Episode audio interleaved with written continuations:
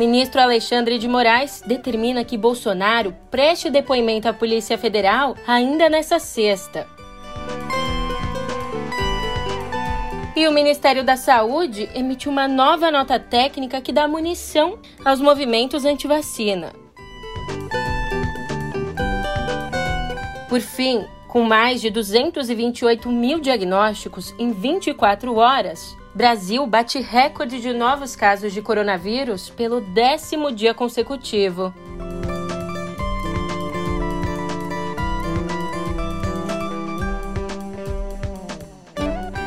Ótimo de uma ótima tarde, uma ótima noite para você. Eu sou a Julia Keck e vem cá, como é que você tá, hein? Enfim, sexta! Mas os ânimos estão acirrados na Alvorada e no Supremo Tribunal Federal. Pois é, demorou um tanto, mas parece que agora a paciência do ministro Alexandre de Moraes chegou ao fim. Se esgotou. E eu te conto o porquê disso no pé do ouvido.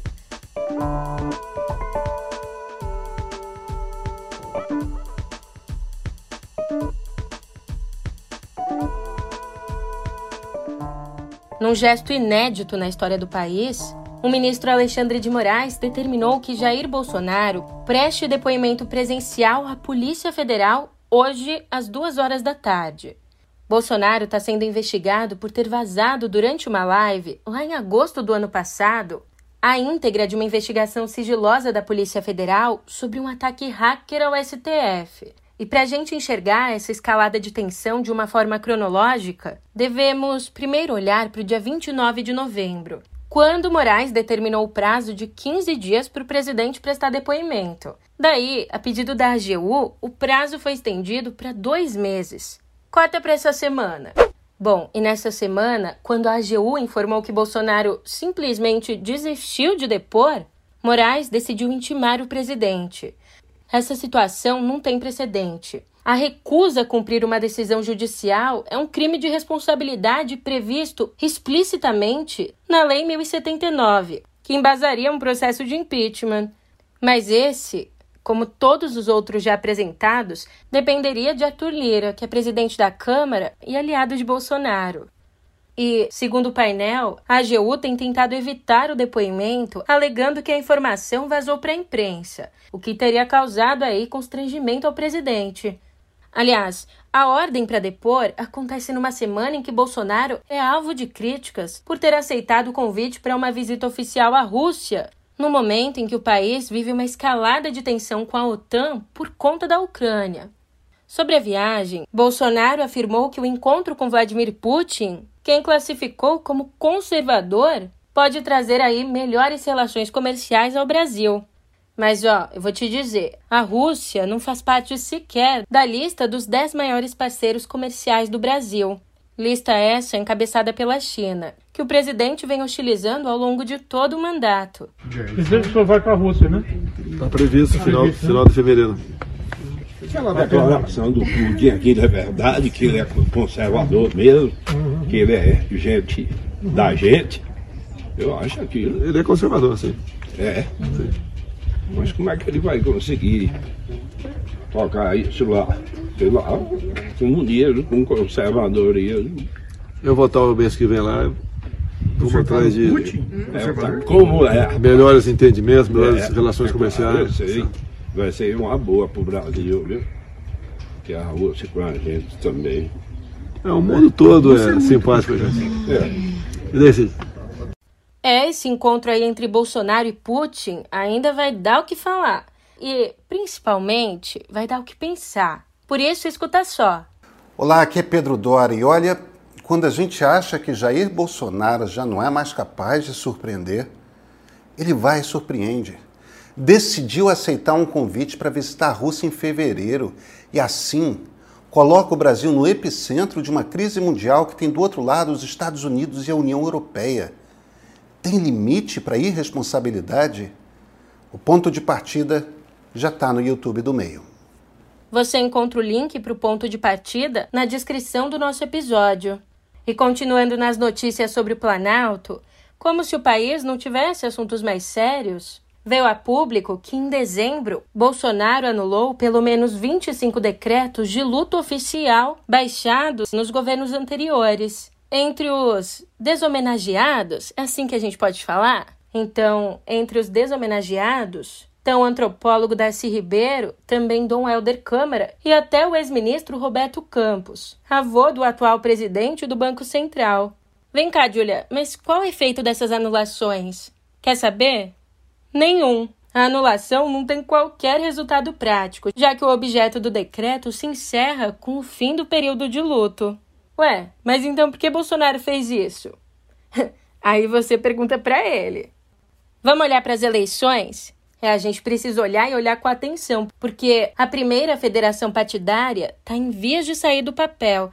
Ontem, a Executiva Nacional do PSDB aprovou por unanimidade o início das negociações para se federar com o Cidadania, partido que há anos já atuava alinhado com os tucanos. Se aprovada, a federação deve livrar o cidadania da cláusula de desempenho, mas o manterá atrelado ao PSDB como se fossem uma única legenda em todos os níveis por quatro anos.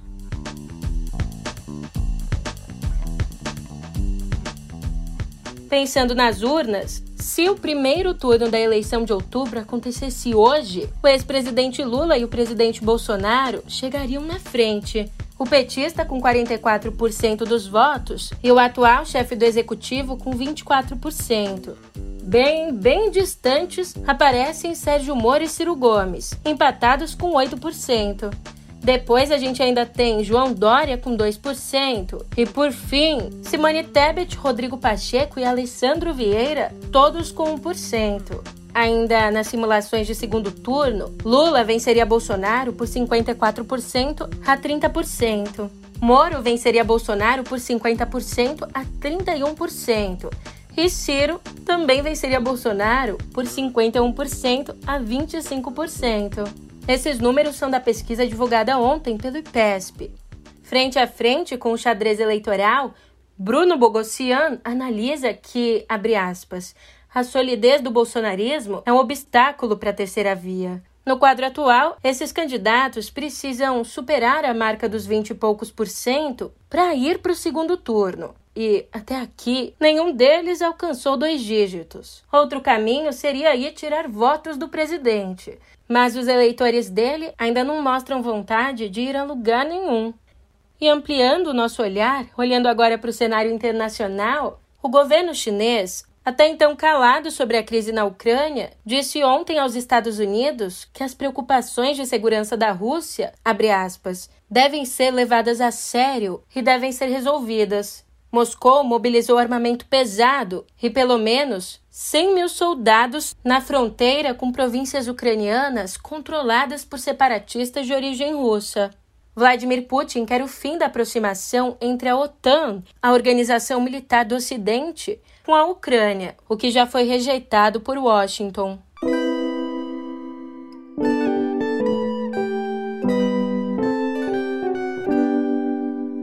Enquanto todos os olhos se voltavam para a nota técnica que atestou a eficácia da cloroquina e questionou a das vacinas, o Ministério da Saúde editou outro documento tão nocivo quanto para o combate à Covid.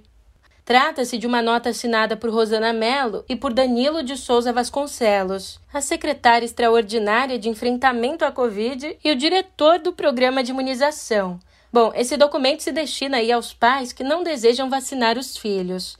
Ali, o Ministério orienta esses responsáveis, afirmando que a vacina não é obrigatória porque estaria num programa específico para a Covid, não no Plano Nacional de Imunização. Brasil! Como se não bastasse, o Ministério voltou a aconselhar os pais a procurarem recomendação médica antes de vacinarem os filhos. O Conselho Nacional de Secretários da Saúde, o CONAS, encara o posicionamento como mais uma tentativa do governo de travar a imunização. Mas a saúde não é a única área do governo a investir contra a vacinação. O Ministério da Mulher, da Família e dos Direitos Humanos também soltou uma nota técnica condenando o passaporte de vacinas e a obrigatoriedade de imunização das crianças. Achou pouco? Pois tem mais. A ministra Damaris Alves ainda abriu o Disque 100 para os negacionistas que passem por discriminação por terem escolhido não tomar vacina. Se você não está lembrado, o Disque 100 é o principal canal do governo para denúncias de violações dos direitos humanos, como denúncias relacionadas a violências física, psicológica e sexual. Ah, é claro que não falta gente para ajudar o governo aí nesse trabalho, na construção da Pátria Antivax Brasil. Pois é, em todo o país, 89 milhões de pessoas já poderiam ter tomado a dose de reforço, mas pelo menos 45 milhões ainda não o fizeram. O Ceará é o estado mais adiantado, com 60% das pessoas qualificadas ao reforço já imunizadas, enquanto o Amapá está ali no pé da lista, com 20%. Com esse cenário, infelizmente, não é de se estranhar que o Brasil tenha registrado ontem 662 mortes pelo coronavírus, esse é o pior número desde 5 de outubro do ano passado. A média móvel de óbitos em sete dias ficou em 417, a maior desde 11 de outubro, apresentando uma alta de 201% em relação ao período anterior. E ontem também tivemos 228.972 novos casos. Com isso, a média móvel foi a 107.572. Com alta de 150% em relação ao período anterior, atingimos mais um recorde pelo décimo dia consecutivo. E pelo menos 20 estados, mais o Distrito Federal, decidiram retomar as aulas presenciais obrigatórias, abrindo uma exceção para os alunos com comorbidades. Inclusive, as escolas de Goiás já estão funcionando desde o dia 19, com uma regrinha os alunos com sintomas de coronavírus devem permanecer em casa assistindo às aulas remotamente. Considerando o risco da pandemia, mesmo os profissionais da saúde argumentam que, mantendo as aulas remotas, o prejuízo para as crianças, tanto acadêmica quanto socialmente, é maior. Quem falou sobre isso foi a vice-presidente da Sociedade Brasileira de Imunizações, Isabela Balalai, Seguindo a linha da Unicef, ela disse que adiar a abertura de escolas pode ser mais um problema grave para as nossas crianças e adolescentes. Migrando da escola ao ensino superior, ontem a Universidade de Brasília anunciou que vai exigir comprovante de vacinação de alunos, professores, funcionários e visitantes em todas as instalações do campus. As aulas presenciais, com só 15% das turmas, vão ser retomadas no dia 17 do mês que vem. Chico Buarque decidiu tirar do repertório uma das clássicas. Com açúcar, com afeto, e seu doce predileto, pra você parar em casa. Qual o que? Com seu terno mais bonito você sai, não acredito. Quando diz que não se atrasa. Ali, durante uma participação no terceiro episódio da série O Canto Livre de Nara Leão, série do Globoplay, o próprio Chico comunicou aos fãs a decisão de tirar do repertório a música Com Açúcar com Afeto, composta em 1967 a pedido de Nara Leão. Há um bar em cada esquina para você comemorar. Sei lá o que. Sei que alguém vai sentar junto. Você vai puxar assunto discutindo futebol. Bom, Chico contou que quando Nara fez o pedido da canção, queria ali um samba de mulher sofredora, na tradição de Assis Valente. Acontece que para o músico, ao longo dos anos, o olhar sobre Com Açúcar com Afeto mudou.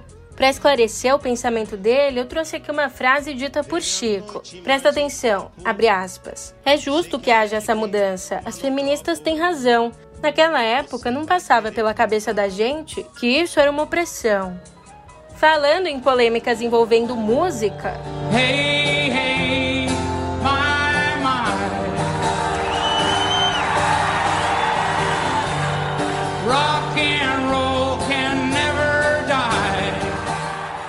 Spotify pagou para ver.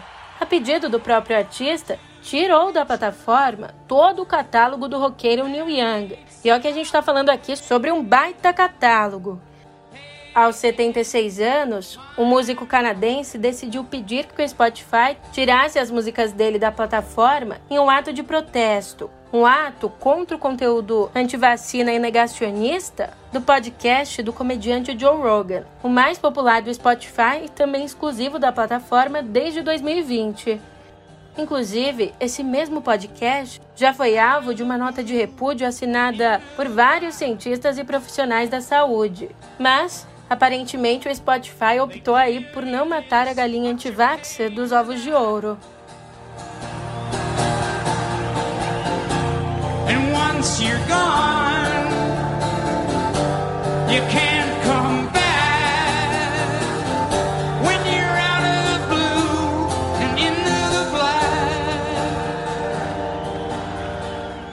Sexta-feira chegou e, como de praxe, a gente caminha aqui na linha da moral e dos bons costumes. Olha, o Comitê Escolar do Condado de McMinn baniu, no estado americano do Tennessee, a obra Mouse, a história de um sobrevivente. A graphic novel, escrita e desenhada por Art Spiegelman entre 1980 e 1991, foi banida sob a justificativa de conter o que chamaram de linguagem profana e nudez, por mais que a gente esteja falando aqui da nudez de uma rata, ou melhor, do desenho de uma ratinha. Vencedor do prêmio Pulitzer, o livro é um dos mais importantes trabalhos gráficos sobre o Holocausto, tendo a narrativa baseada na história dos pais do autor sobreviventes de Auschwitz. Bom, o autor reagiu ao banimento, o classificando como demência e afirmando que a atitude faz parte de um movimento conservador para retirar das escolas obras que falem de minorias raciais e de gênero. Como eu disse no começo da notícia, por aqui a gente faz de tudo para manter a moral e os bons costumes. Então, se você não leu, leia Maus. Mudando de assunto,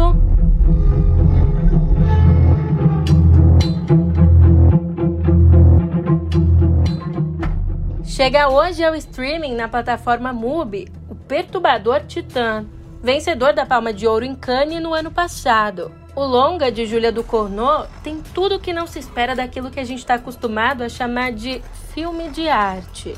É um terror corporal que, numa crítica à objetificação do corpo, leva esse comportamento ao extremo. Pra ser clara com você, o filme é cheio de cenas explícitas de violência e ainda carrega por toda a trama um erotismo latente. Aliás, exatamente por conta dessa pegada do longa, a diretora foi alvo de acusações de machismo. E sobre isso ela explicou que, abre aspas, a sensualidade é uma armadilha, porque minha intenção foi justamente simular o olhar masculino que objetifica as mulheres para depois inverter a situação. Eyes were soft and cold, her eyes were clear and bright, but she's not there.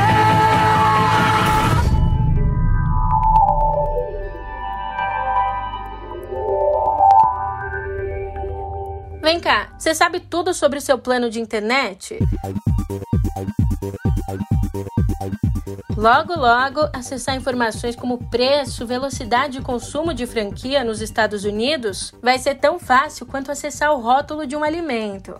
Ontem, a Comissão Federal de Comunicações, uma espécie de Anatel dos Estados Unidos, aprovou uma proposta para exigir que os provedores de internet, incluindo grandes operadoras, publiquem rótulos dos serviços. Lá nos Estados Unidos, esses rótulos vêm sendo comparados aí com a tabela nutricional obrigatória nos produtos alimentícios. Bom, os serviços de banda larga, por exemplo, devem incluir dados de taxas introdutórias e os aumentos de preços posteriores. Segundo o comunicado da Comissão Federal de Comunicações, Aspas, o acesso a informações precisas e fáceis de entender sobre os serviços de acesso à internet de banda larga é fundamental para que o mercado funcione bem. Falando em mercado, você já passou pela situação de comprar alguma coisa e na hora de pagar o vendedor não aceitar cartão porque não tem maquininha? Pois agora, os vendedores que tiverem iPhone não vão mais precisar esquentar a cabeça aí com as maquininhas. Isso porque a Apple deve permitir que iPhones aceitem pagamentos com cartão sem que o vendedor precise comprar ou alugar um desses equipamentos especial para cartões. A nova função deve chegar para iPhones com uma atualização de software nos próximos meses. A tecnologia foi desenvolvida pela startup MobileWave em parceria com a Samsung. O programa piloto começou a ser testado no Canadá ainda em 2019 com smartphones Galaxy. No projeto, mais de 10 mil vendedores baixaram um aplicativo que permite aceitar pagamentos no celular com cartão de débito ou crédito por contato por aproximação. Em 2020, a MobileWave foi adquirida pela Apple por 100 milhões de dólares. E agora de fato sextou. Eu tô indo nessa, mas você sabe. A gente se encontra por aqui na semana que vem, hein? Até lá!